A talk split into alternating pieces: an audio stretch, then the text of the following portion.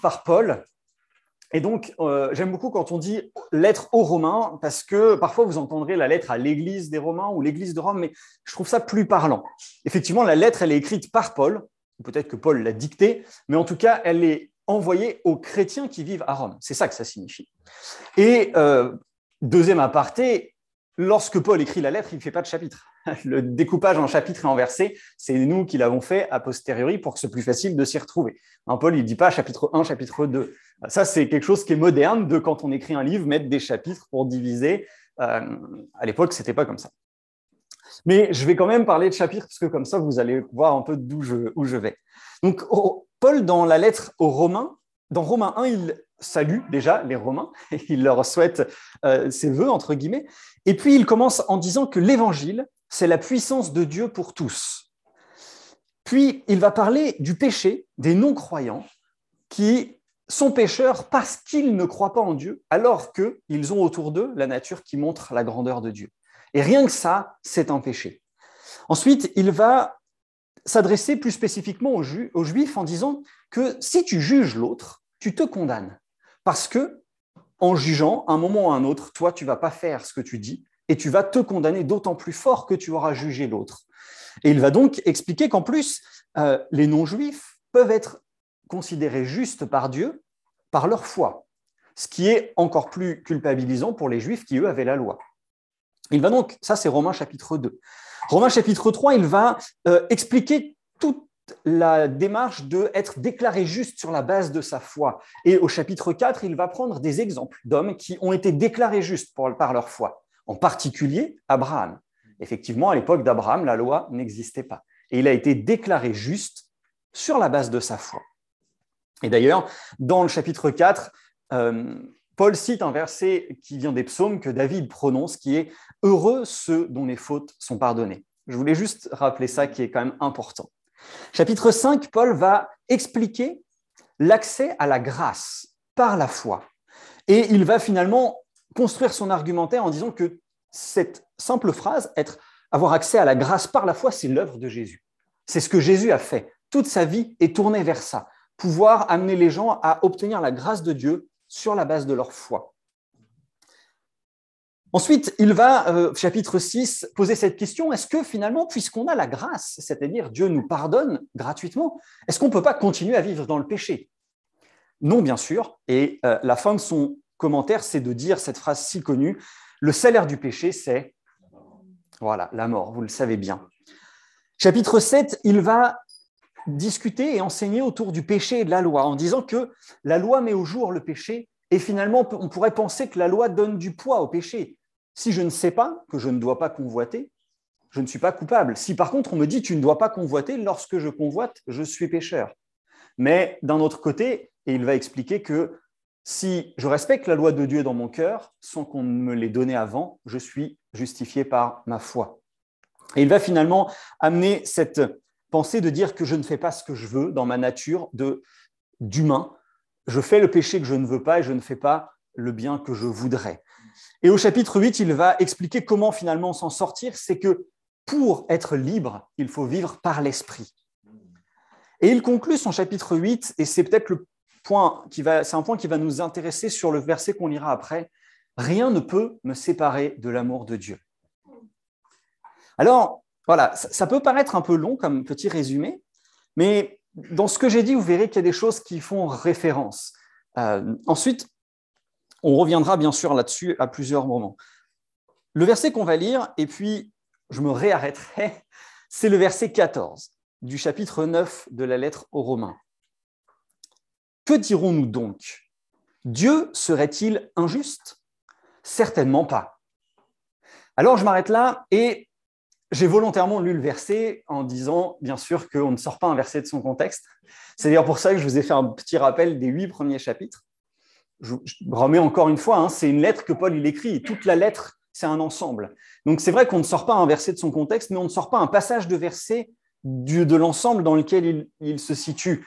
Et, plus vous prenez large dans votre étude, plus vous aurez de contextes qui expliqueront le sens de ce que l'auteur a voulu dire ou de ce que Dieu a voulu dire. Et on pourrait s'interroger sur ce verset. Pourquoi est-ce que Paul dit Est-ce que Dieu est injuste? Il vient de passer huit chapitres à expliquer la justice par la foi, la grâce de Dieu. Il ne peut pas demander, enfin, peut pas demander pourquoi Dieu est injuste. Alors, on va reprendre les tout premiers versets du chapitre 9. Je vais lire le verset 1, je vais m'arrêter et on lira les autres après. Je dis la vérité en Christ, je ne mens pas, ma conscience m'en rend témoignage par le Saint-Esprit. On va lire les cinq premiers versets, après tout. J'éprouve une grande tristesse et j'ai dans le cœur un chagrin continuel. Oui, je voudrais être moi-même maudit et séparé de Christ pour mes frères, mes propres compatriotes, les Israélites.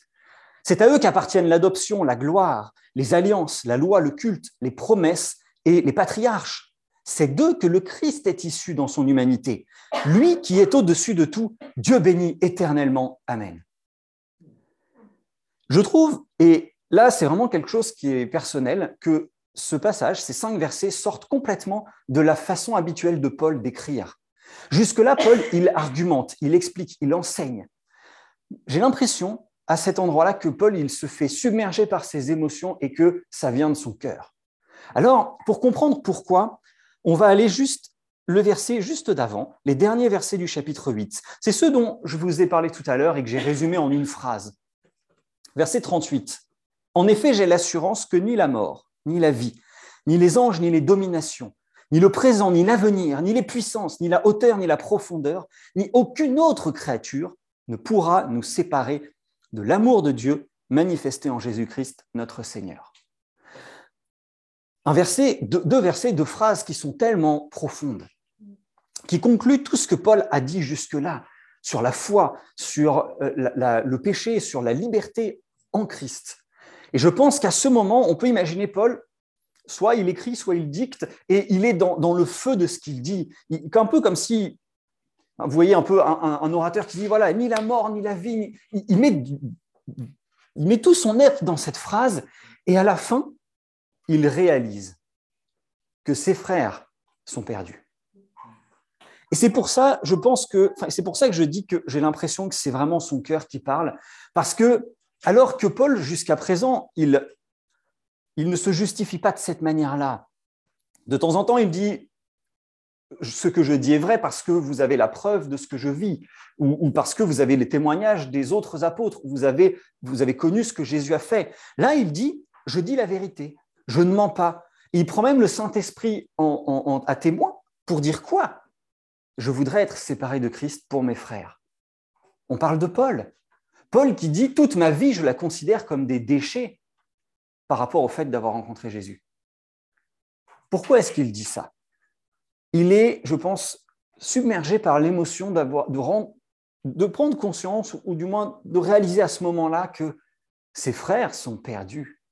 Et je le dis aussi parce que, ben, voyez comment cette phrase est tournée, ces quelques phrases sont tournées. Il n'y a pas de question, il n'y a pas d'argumentation, il n'y a pas de réponse. Ce sont des phrases qui sortent et qui se terminent par une louange. Le simple fait de parler de Jésus fait qu'il loue à la fin et ça se termine un peu un peu, un peu comme un cheveu sur la soupe finalement. Et pourquoi est-ce qu'on a ça dans la lettre? Alors, c'est là encore, tout ça, c'est mon interprétation, mais à l'époque, on n'écrivait pas sur un ordinateur où on pouvait effacer. Peut-être qu'il a dicté cette lettre, peut-être qu'il a écrit, et puis peut-être qu'après avoir dit Amen, il prend un temps et puis il regarde ce qu'il a fait, et puis il ne va pas faire une grosse rature, parce qu'il y a quand même déjà huit chapitres d'écrits. donc, et, donc, il va continuer. Et d'un autre côté, peut-être qu'il n'est pas le seul à penser ça. Et il va expliquer. Et qu'est-ce qu'il dit? Ce n'est pas que la parole de Dieu soit sans effet. Verset 6. Non, car ceux qui sont issus d'Israël ne sont pas tous d'Israël. Alors cette phrase, elle est quand même très intéressante.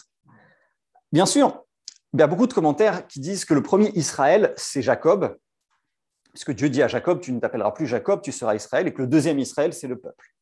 C'est une, façon de, on va dire, de voir euh, très euh, pratique, très terrestre, c'est-à-dire, et c'est ce que l'argumentation qu'il va utiliser principalement, tous ceux qui viennent d'Abraham ne sont pas le peuple d'Israël. En effet, Abraham a eu plusieurs enfants, je ne sais pas si vous, savez, hein, euh, premier enfant d'Abraham, c'est Ismaël, le fils qu'il a eu avec la servante Agar. Une histoire un peu particulière, il le chasse, puis Dieu entend la plainte de sa mère et dit qu'il peut revenir. Et d'ailleurs, quand Abraham meurt, il est là, Ismaël, et Isaac et Ismaël enterrent leur père ensemble. Donc il y a quand même une certaine paix qui est revenue. Et Ismaël, euh, il est dit dans la Bible que Dieu le bénit et le protège. Et d'ailleurs, c'est de lui que viennent les tribus arabes. Alors, on, sait bien sûr que le deuxième fils d'Abraham, c'est Isaac, par lequel passe la promesse, et d'où sont issues les tribus d'Israël? Et ça donne une ampleur supplémentaire à la prospérité d'Abraham, quand Dieu dit Tu seras père d'une multitude. Son fils Ismaël, son fils Isaac, et les autres? Et ça, on n'y pense pas toujours, on ne le sait pas forcément, mais Abraham a eu d'autres enfants. C'est écrit, là encore, vous regarderez dans la Genèse, au moment où il est parlé de la mort d'Abraham, juste avant, il est dit qu'Abraham partagea ses biens et de son vivant envoya ses autres enfants au loin.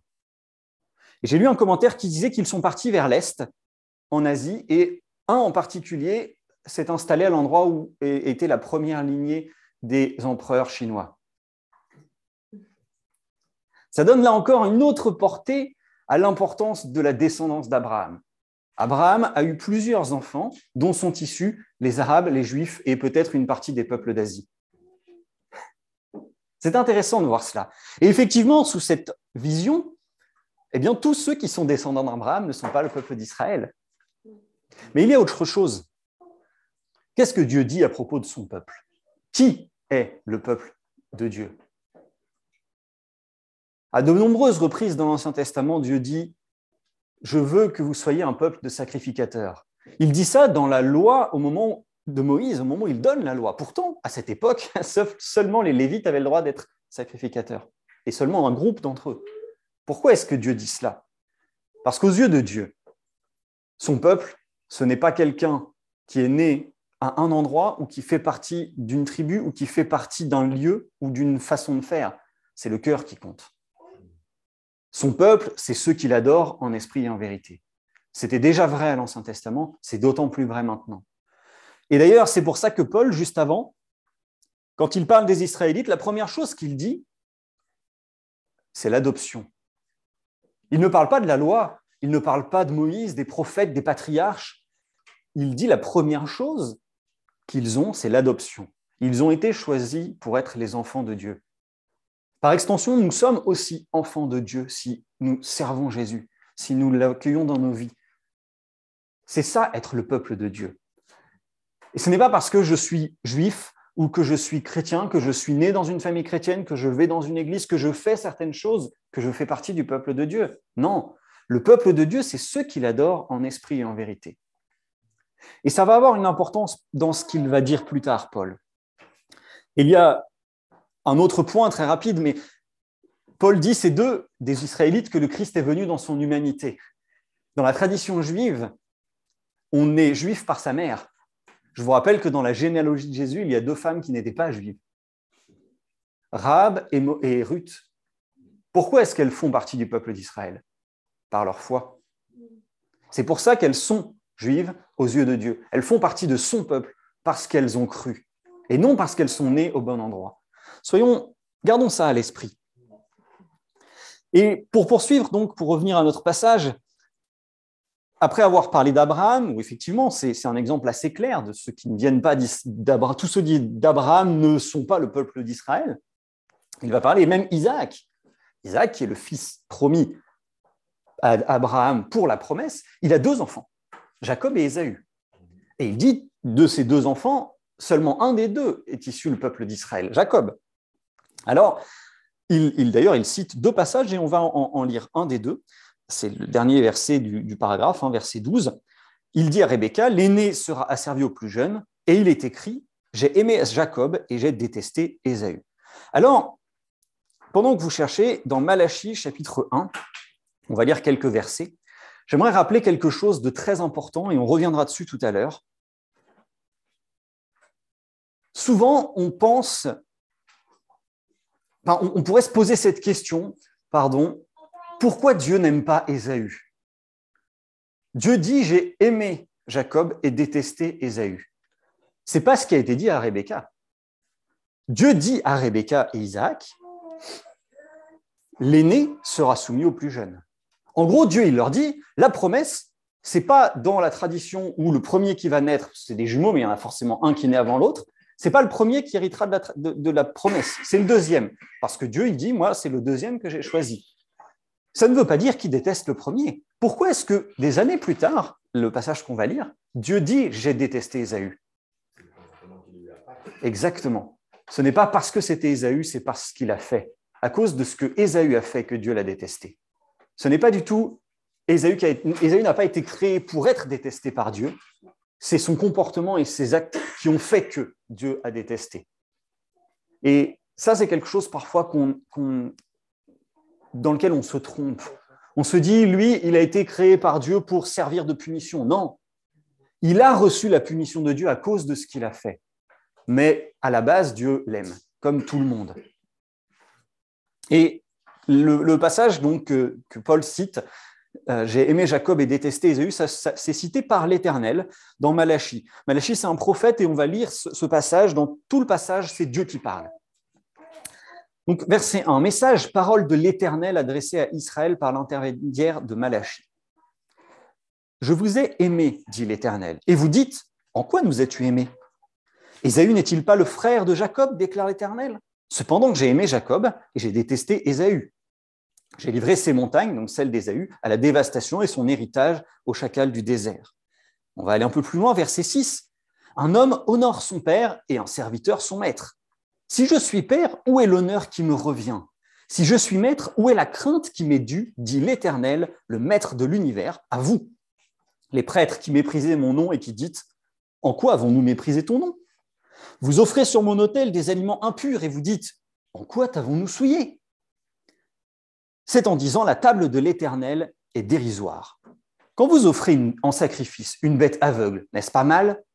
Quand vous offrez une bête boiteuse ou malade, n'est-ce pas mal? Offre-la donc à ton gouverneur. Te recevra-t-il bien?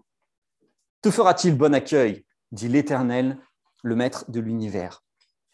Et verset 11, En effet, du soleil levant au soleil couchant, mon nom est grand parmi les nations, et partout on fait brûler de l'encens en, l'honneur de mon nom.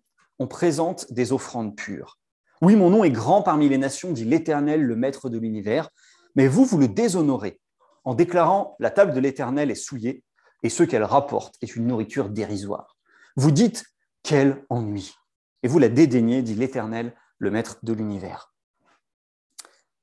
Alors, dans ce passage, Dieu répond ça, vous rappelle peut-être ce que Kat nous disait, où des fois Dieu il parle et on est content, et des fois Dieu il parle et on est moins content.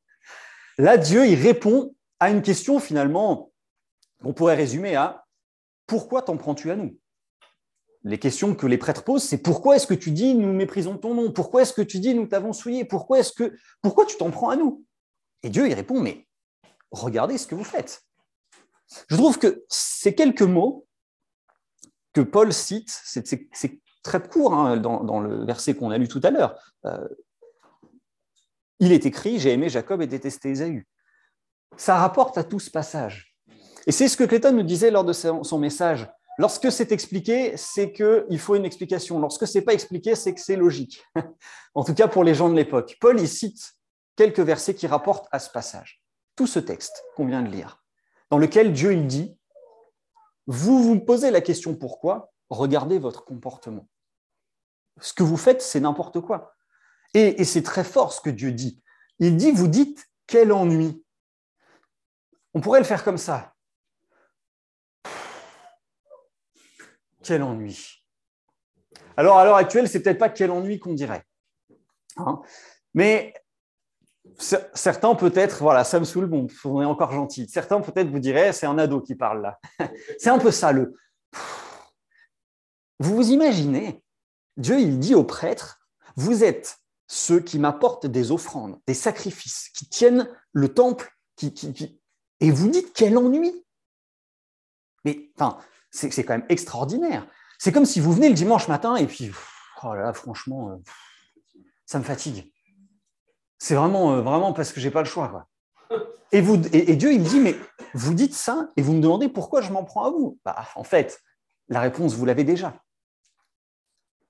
Et je, me dirais, Est-ce que parfois on n'est pas un peu comme ça aussi? Est-ce que parfois on n'est pas en train de dire ah, lire la Bible, franchement, euh, c'est naze. Et à côté, on dit à Dieu, franchement, pourquoi est-ce que tu réponds pas à mes prières? Bah, En fait, il y a un moment où ça va pas. Il y a quelque chose qui ne matche pas. voilà un peu ce que Paul il, rappelle dans ces quelques mots. Et à la suite de ça, il dit justement, que dirons-nous donc? Est-ce que Dieu serait injuste? On vient d'avoir un peu une réponse d'une certaine façon, mais il va quand même aller plus loin. Il dit certainement pas. Et verset 15, en effet, Dieu dit à Moïse, je ferai grâce à qui je veux faire grâce et j'aurai compassion de qui je veux avoir compassion. Alors on pourrait se dire que c'est un peu comme si Dieu disait, euh, est-ce que Dieu est injuste? Non. Pourquoi? Parce que. Bon, effectivement, ça donne un peu le sentiment qu'on reste sur notre fin. D'une certaine façon, c'est vrai. C'est Dieu. Il fait ce qu'il veut. Point. Fin de la discussion. Mais Moïse, il va. Euh, pardon. Mais Paul, il va aller à citer des choses que Dieu a dit à Moïse et il va aller argumenter quand même. Parce que bah, finalement, euh, on aime bien savoir pourquoi. On aime bien avoir cette réponse à notre pourquoi. Alors, ce passage, on ne va pas aller le, chercher, mais je vais vous dire où ça se trouve. Dieu cite, enfin là, Dieu dit à Moïse ces mots, c'est dans Exode 33, à un moment particulier, juste après le veau d'or. Le veau d'or, c'est un épisode particulier dans la vie du peuple d'Israël. Vous êtes au courant, ils sortent d'Égypte. Moïse est sur la montagne en attendant la loi, ça fait un peu longtemps qu'il est là, donc allez, on va se faire un veau d'or. Juste comme ça, pour rappeler, ils sortent d'Égypte. Et puis, ce n'était pas il y a très longtemps. Hein. les 40 ans dans le désert, c'est après, c'est pas avant. Donc, ça fait pas longtemps qu'ils sont sortis d'Égypte.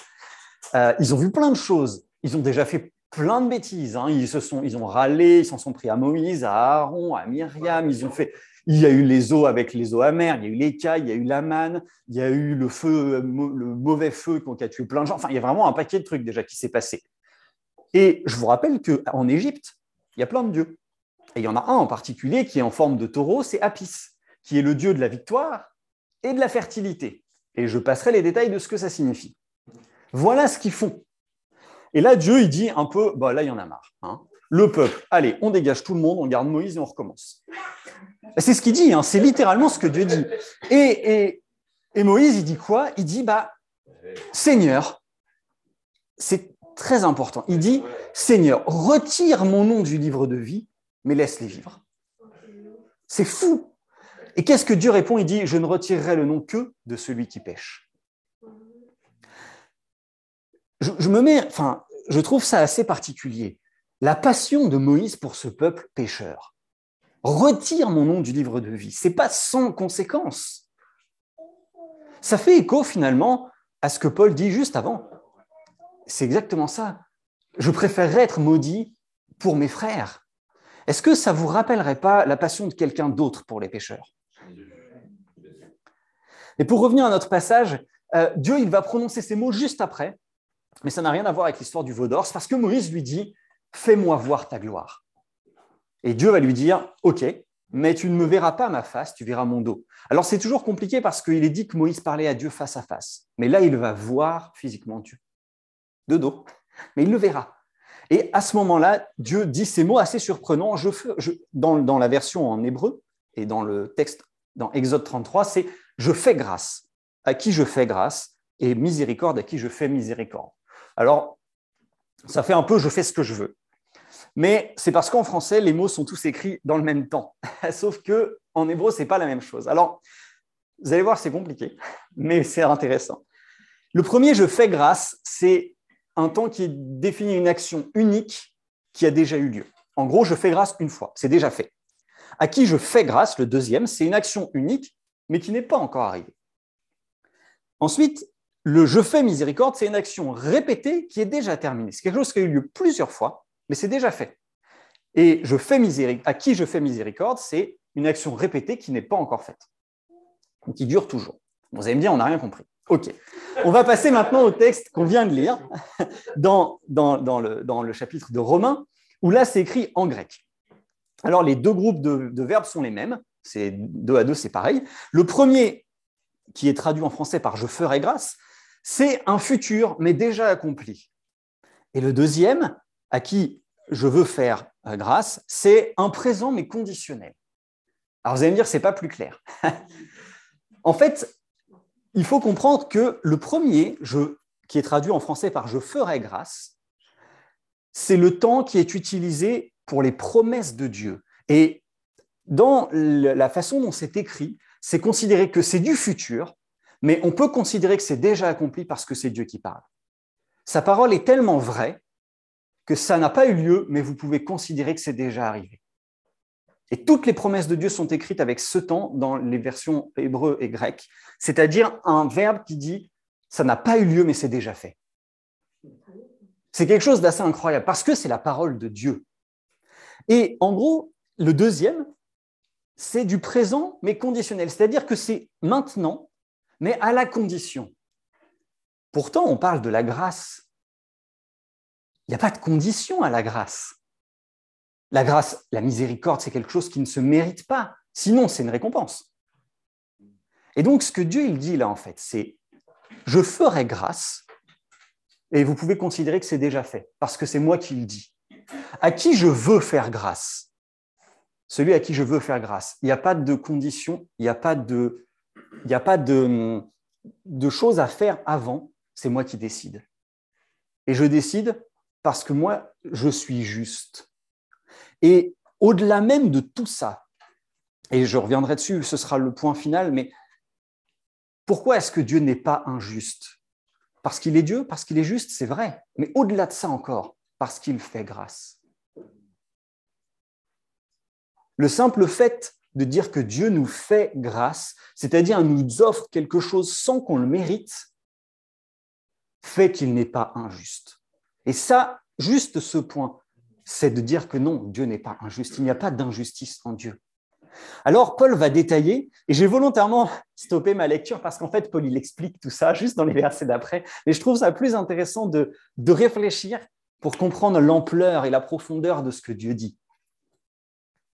Et effectivement, si vous lisez verset 16, immédiatement après, ainsi donc, cela ne dépend ni de la volonté, ni des efforts de l'homme, mais de Dieu qui fait grâce. Et il va ensuite prendre un autre exemple et on va rapidement passer à faire là-dessus pour, terminer. Il dit, l'Écriture dit en effet au Pharaon, voilà pourquoi je t'ai suscité, c'est pour montrer en toi ma puissance, afin que mon nom soit proclamé sur toute la terre. Dieu, il dit au Pharaon ces mots par l'intermédiaire de Moïse à un moment précis, au moment de la, de la plaie de la grêle. On dit toujours que Dieu endurcit le cœur du Pharaon. C'est dit une seule fois dans la Bible en réalité. Dieu dit à Moïse, aux yeux du Pharaon, tu seras un Dieu et Aaron sera ton prophète. C'est quand même assez impressionnant ce que Dieu dit à Moïse. Et il dit, et j'endurcirai le cœur du Pharaon pour montrer ma puissance. Mais partout après, il est écrit, le Pharaon endurcit son cœur.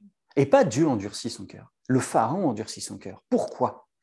Parce que justement, dans ce passage, lorsque Dieu dit à Pharaon ceci, les mots juste avant, c'est si j'étais intervenu contre toi et ton peuple, vous auriez disparu de la surface de la terre.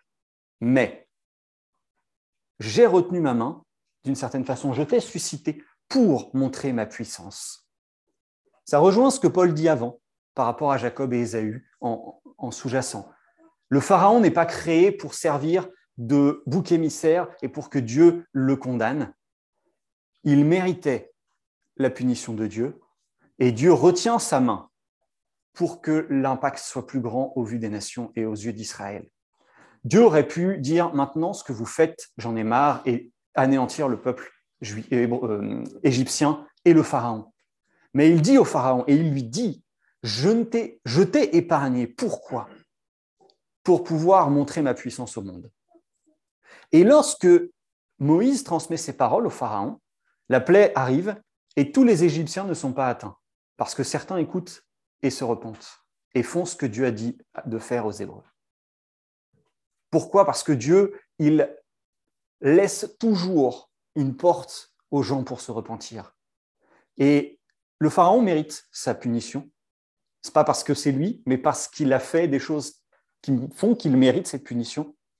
Mais Dieu retient sa main, retient sa colère et va se servir du péché pour accomplir quelque chose de plus grand. Tout le monde connaît les plaies d'Égypte tous ceux, même ceux qui ne savent même pas que ça vient de la Bible.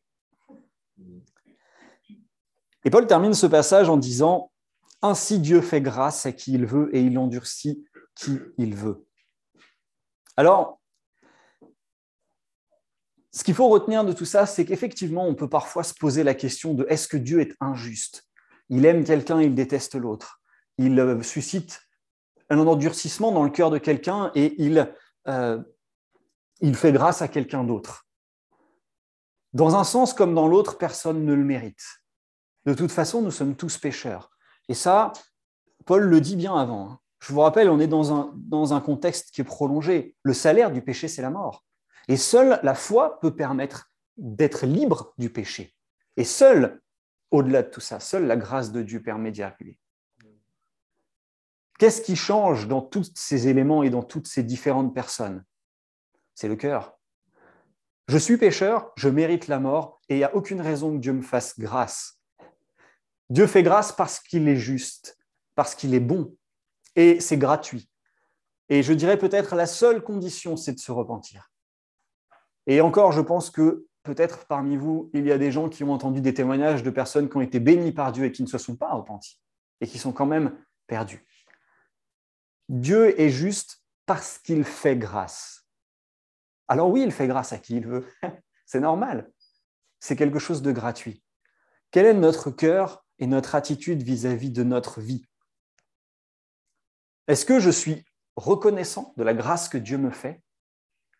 Ou est-ce que je suis dans ce pourquoi? En disant mais Dieu, il n'est pas juste. Il n'a m'a pas évité tel ou tel problème. Ce sont deux choses différentes. Dieu est juste parce qu'il nous fait grâce. Quel est notre cœur? Soyons attentifs à ne pas devenir comme Ésaü ou comme le Pharaon, un objet entre les mains de Dieu pour montrer sa puissance, à cause de notre comportement.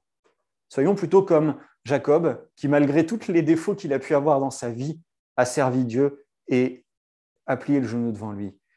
Et finalement, c'est de lui que vient, à travers lui, qu'est transmis le peuple d'Israël. Et rappelez-vous, Dieu est, juste. Pourquoi? Parce qu'il fait grâce. Juste pour ça. ne serait-ce que pour ça. Dieu est juste. Soyez bénis. Merci.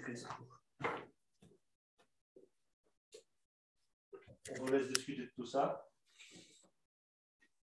Euh,